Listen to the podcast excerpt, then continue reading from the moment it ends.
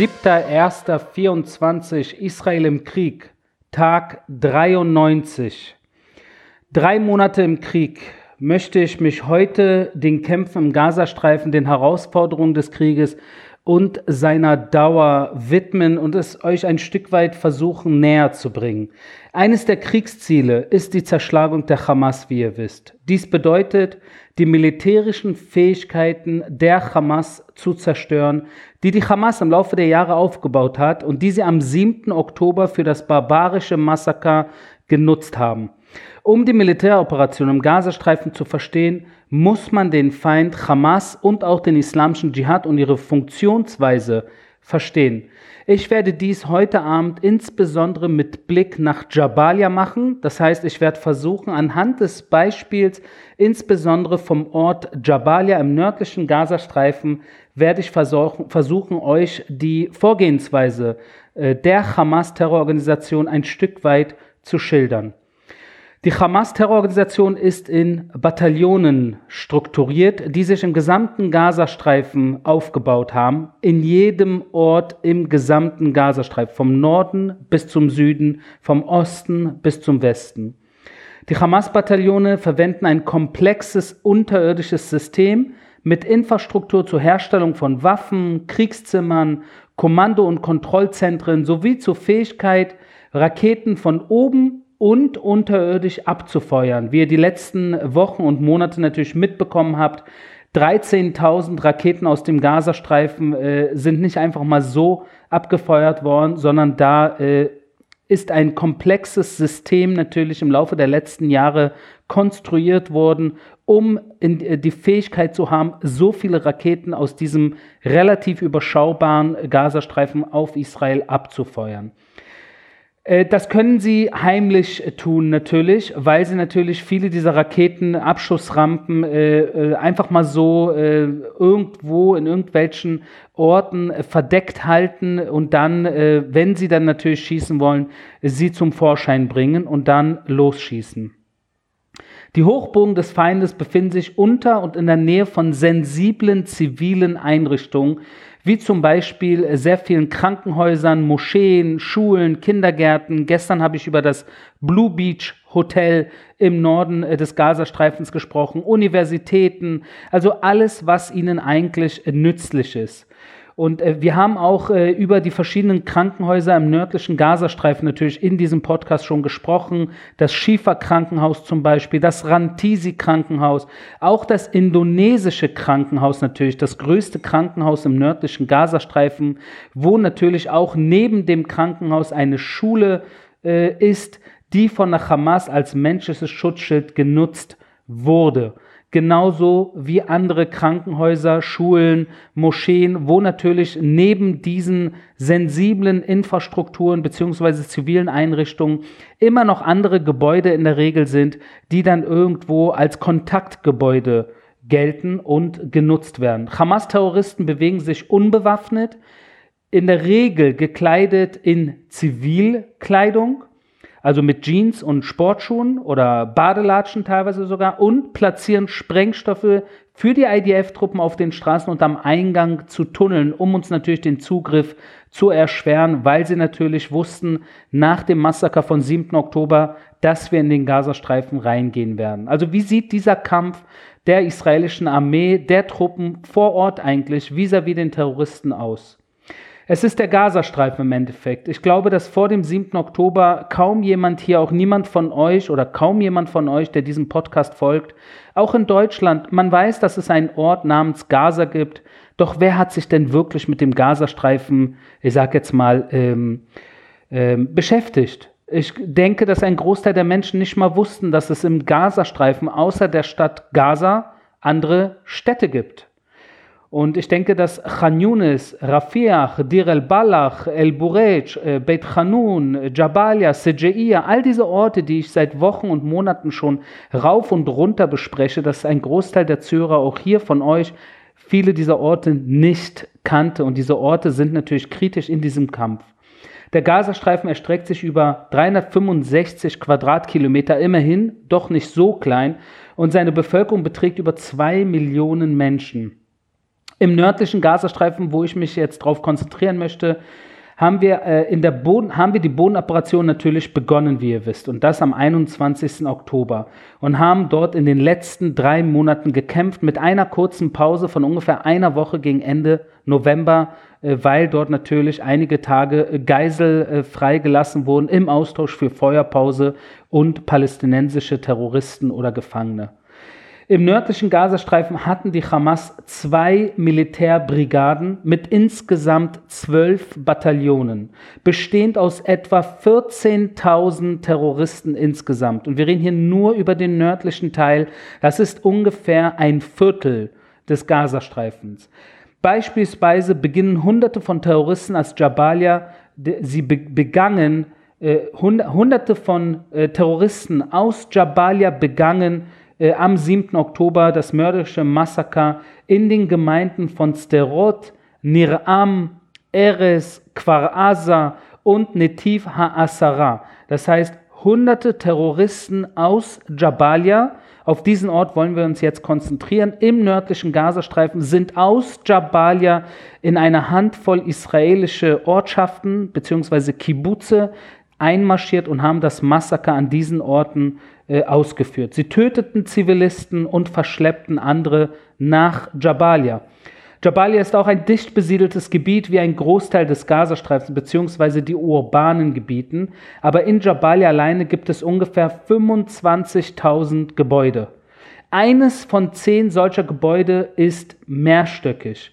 Und in vielen dieser mehrstöckigen, aber nicht nur diesen mehrstöckigen, aber insbesondere auch diesen mehrstöckigen Gebäuden befindet sich oben, unten äh, oder irgendwo in der Mitte auch irgendwas, was mit Terror zu tun hat.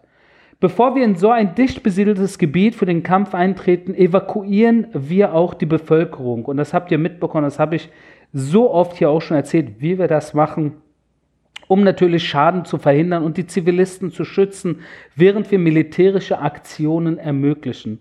Dies entzieht der Hamas im Endeffekt den Schutz unter dem Deckmantel der Bevölkerung und ermöglicht uns zwischen der Bevölkerung und den Hamas-Terroristen zu unterscheiden und die Terroristen zu treffen. Zumindest versuchen wir das, soweit es geht. Ist natürlich keine hundertprozentige Situation im, im Nebel des Krieges, aber natürlich all diese Warnungen, äh, die wir vorgenommen haben, auf verschiedenste Weise, Flyer äh, aus der Luft, Millionen von Flyer, Millionen von SMS, Tausende, Zehntausende von Anrufen bei Familien und natürlich viele Millionen pre-recorded Calls, also vorher aufgenommene äh, Anrufe, die wir dann äh, verbreitet haben bzw. geschickt haben an viele Millionen Adressen. All das natürlich, um Zivilisten zu warnen.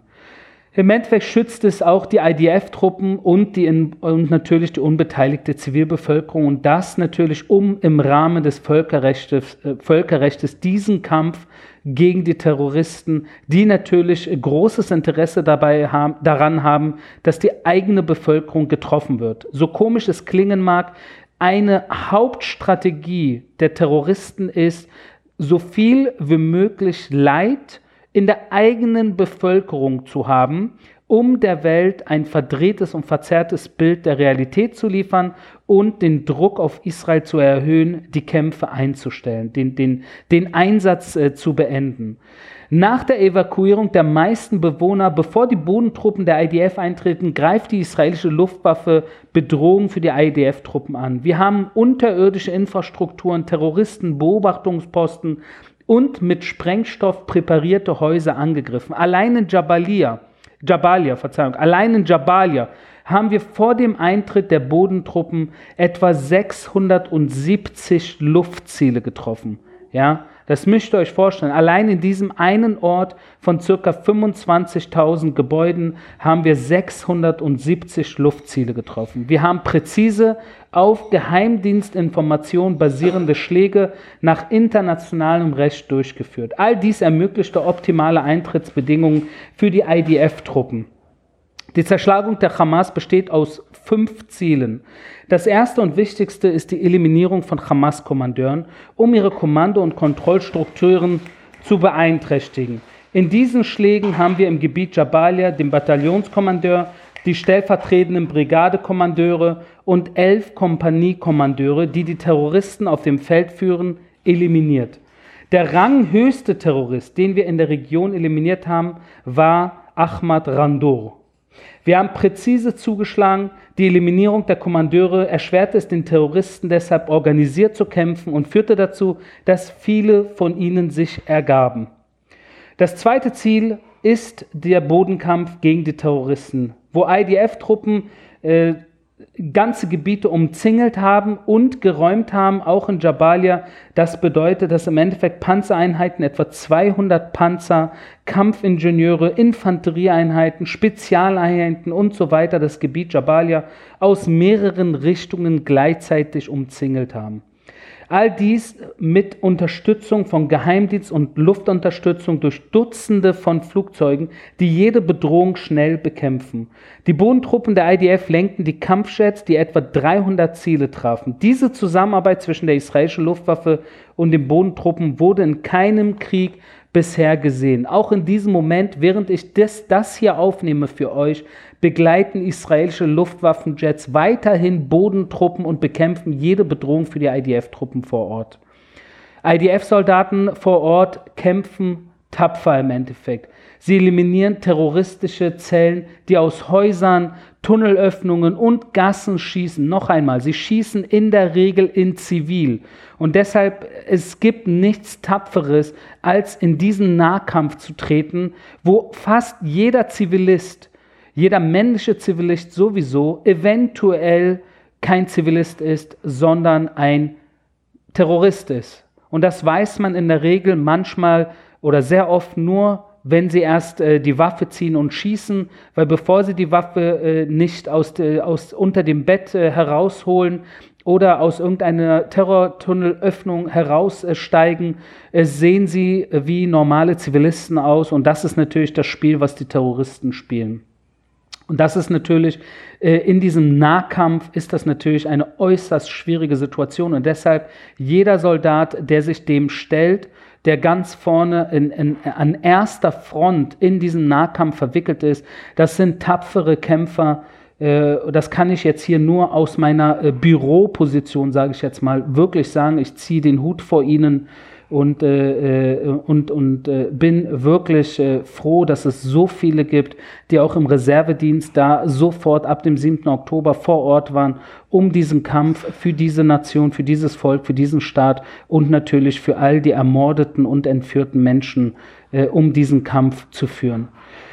Der Kampf gegen Terrorismus im Endeffekt, und das wissen viele von euch wahrscheinlich, äh, ist komplex und auch kostspielig. Leider kostet auch das Leben von IDF-Truppen. Wir haben jeden Tag tote Soldaten, jeden Tag Begräbnisse. Und das sage ich euch hier auch schon seit Tagen und Wochen.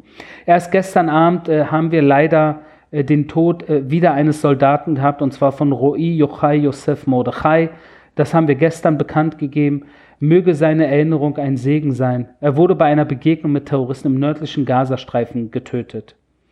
Wir lernen aus jedem Ereignis und verbessern uns, um die Zahl der Opfer zu reduzieren. Opfer auf allen Seiten. Bei jedem Unfall, bei dem es vor Ort zu Verletzen kommt, leisten die IDF-Streitkräfte auch lebensrettende medizinische Behandlung und führen Rettungseinsätze unter Feuer und unter lebensbedrohlichen Bedingungen durch, weil natürlich all diese Situationen, jede Situation, die eventuell äh, Schwäche zeigt, oder eine Lücke zeigt oder ein Vakuum zeigt von den Terroristen natürlich äh, genutzt wird. Dabei werden sie von medizinischen Teams und der 669-Einheit, das ist eine Eliteeinheit der Luftwaffe, äh, unterstützt. Wir haben hunderte Verletzten, also die 669-Einheit hat hunderten Verletzten das Leben gerettet. Das ist eine Einheit, die in der Regel mit Hubschraubern äh, über ein feindliches Gebiet äh, äh kommt.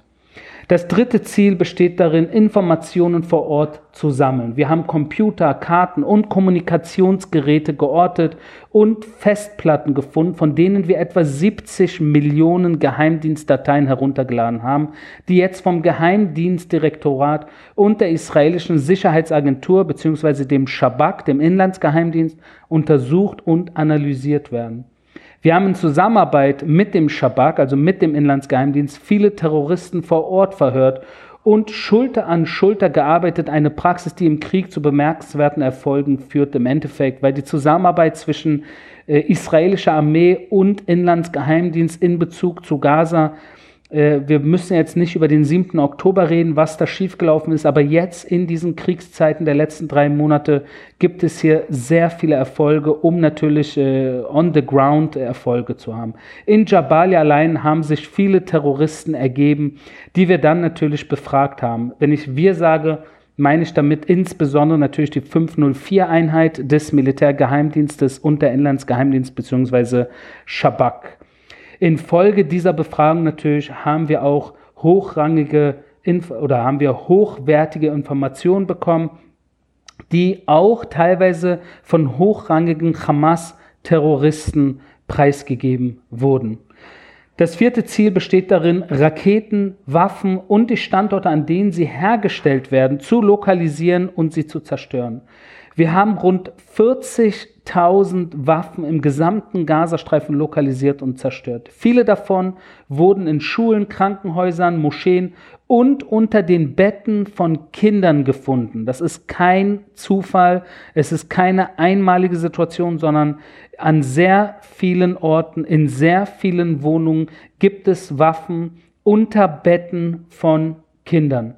Das fünfte Ziel bei der Zerschlagung der Hamas ist die Zerstörung ihrer unterirdischen Infrastruktur. Allein in Jabalia, den Ort, von, über den wir gerade reden, fanden wir ungefähr acht Kilometer unterirdische Tunnel und mehr als 40 Tunnelschächte. In den Tunnel lokalisierten wir in der Nähe des nördlichen Hauptquartiers, das, äh, in der Nähe das nördliche Hauptquartier der Hamas, holten die Leichen von fünf Geiseln und brachten sie zurück um sie in Israel zu begraben. Um die unterirdische Infrastruktur zu bekämpfen, setzten wir auch geheime technische Mittel ein, gefolgt von für den Einsatz ausgebildeten Spezialkräften und schließlich haben wir auch Terroristen eliminiert und die Infrastruktur in den Tunneln zerstört. In vielen zumindest, noch nicht in allen, aber da sind wir dran. Wir operierten auch in Stützpunkten, die die Hamas in Krankenhäusern eingerichtet hatten, in mehreren Krankenhäusern, wie ihr wisst, Viele von diesen Krankenhäusern habe ich auch schon namentlich allein in dieser Folge genannt.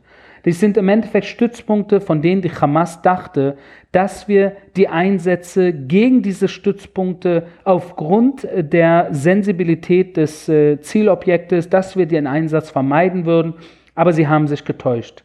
In zwei Krankenhäusern in der Gegend allein, im Kamal Adwan und im indonesischen Krankenhaus wurden unterirdische Infrastruktur, Waffen und militärische Ausrüstung eingerichtet.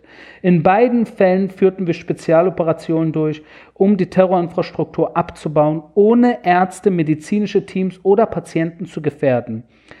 Im Endeffekt waren die IDF-Truppen im Voraus mit Geheimdienstinformationen über die Orte ausgestattet, an denen sich die Geiseln vermutlich aufhielten und griffen sie daher nicht an. Das müssen wir auch zur Kenntnis nehmen. Das macht das ganze Geschehen natürlich in Sachen Bodeneinsatz nicht einfacher.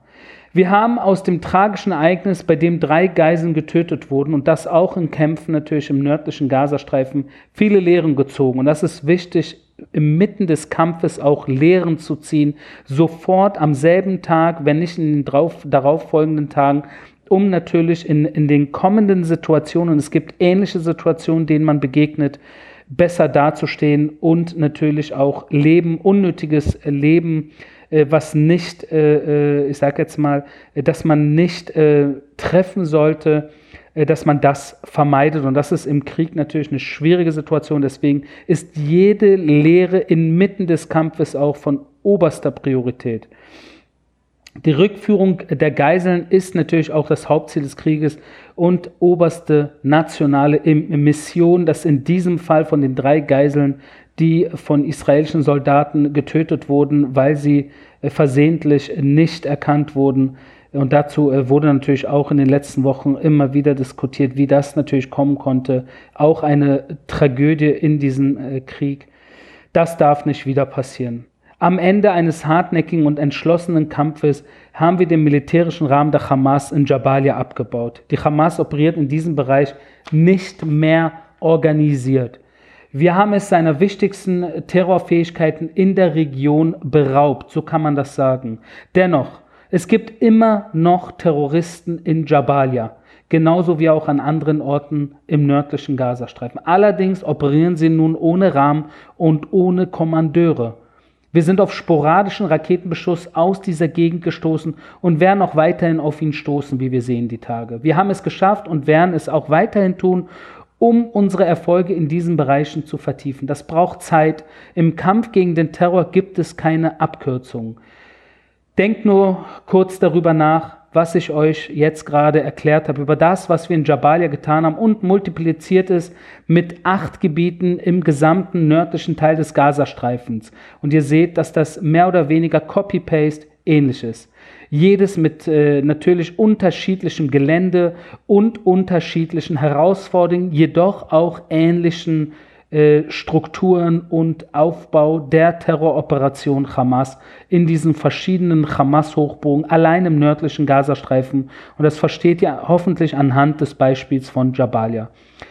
Im Endeffekt äh, hat es deshalb auch jetzt mindestens drei Monate gedauert, dass wir im nördlichen Gazastreifen zu einem Zeitpunkt gekommen sind, äh, dass wir den militärischen Rahmen der Hamas im nördlichen Gazastreifen äh, komplett abgeschlossen haben und diese Errungenschaft natürlich weiter vertiefen werden, indem wir die Barriere und die Verteidigungskomponenten entlang auch des Sicherheitszaunes zwischen dem Gazastreifen und Israel verstärken werden. Noch einmal, was ich jetzt gerade sage, heißt nicht, dass wir im nördlichen Gazastreifen komplett alles unter Kontrolle haben oder jeden Terroristen getroffen haben oder jede Raketenabschussrampe oder jeden Terrortunnel gefunden haben. Nein, das ist das nicht.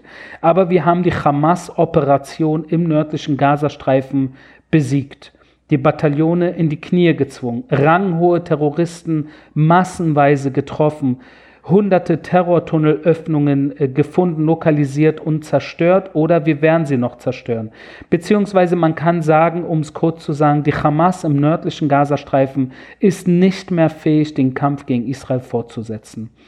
Deshalb konzentrieren wir uns jetzt auf die Zerschlagung der Hamas im zentralen und südlichen Gazastreifen. Wir werden dies anders und gründlicher angehen, basierend auf den Lehren, die wir aus den bisherigen Kämpfen gezogen haben den Kämpfen insbesondere natürlich im nördlichen Gazastreifen. Das zentrale Lagergebiet im, im, zentralen Gazastreifen ist auch dicht bevölkert und beherbergt viele Terroristen. Und in Khan Yunis gibt es eine unterirdische Stadt mit weitläufigen Tunneln.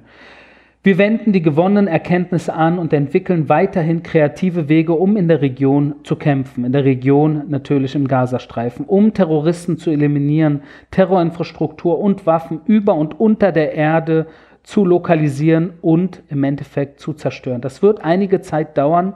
Die Kämpfe werden voraussichtlich das ganze Jahr 2024 über andauern, da wir nach einem Plan arbeiten, um die Kriegsziele zu erreichen die Hamas in der Mitte und im Süden zu zerschlagen und mit allen geheimdienstlichen operativen Anstrengungen und militärischem Druck fortzufahren, um die Geiseln zurückzuholen, um die 136 Geiseln, die sich nach wie vor in den Händen der Terroristen im Gazastreifen befinden, darunter Frauen und Kinder, nach Hause zu bringen. Komme, was komme. Das war mein täglicher Kriegsbericht aus Israel. Wir hören uns morgen.